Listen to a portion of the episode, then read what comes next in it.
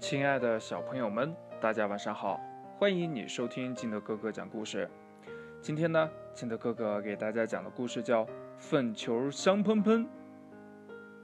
话说呀，在草地上，一头大牛拉了一坨粑粑，很大很大的。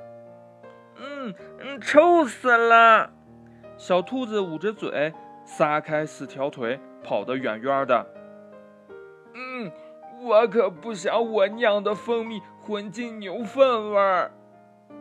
这蜜蜂呢，飞远了。真讨厌！我的花翅膀上刚撒上香水儿，蝴蝶呀也躲开了。嘿，亲爱的，我发现宝贝了，是大牛送给我们的礼物。屎壳郎夫妇在草地上散步。这公屎壳郎呀，他的眼睛，首先看到了牛便便，对母屎壳郎说呀：“嗯，真是好宝贝呀，我们用它来做美味的佳肴吧。”母屎壳郎说呀：“嗯，不，我要，呃，我要用它来造育儿室，因为我想当爸爸了，我要生好多好多的孩子。”公屎壳郎骄傲地说。嗯，好呀，那还等什么呢？动手吧！母屎壳郎很高兴。这夫妻俩一起呀，你推我揉的，他们做了一个个大粪球。这一个个大粪球呀，就是育儿室了。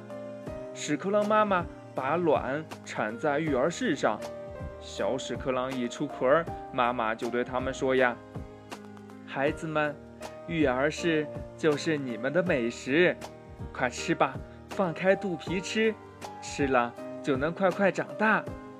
嗯嗯，太好了！这小屎壳郎呢，扛的扛，抬的抬，把育儿室呀拆了吃。我吃的是门，我吃的是窗，我吃的是床。我我我吃的我吃的是抱枕，我我吃的我我吃的天花板，我我我吃的门把手。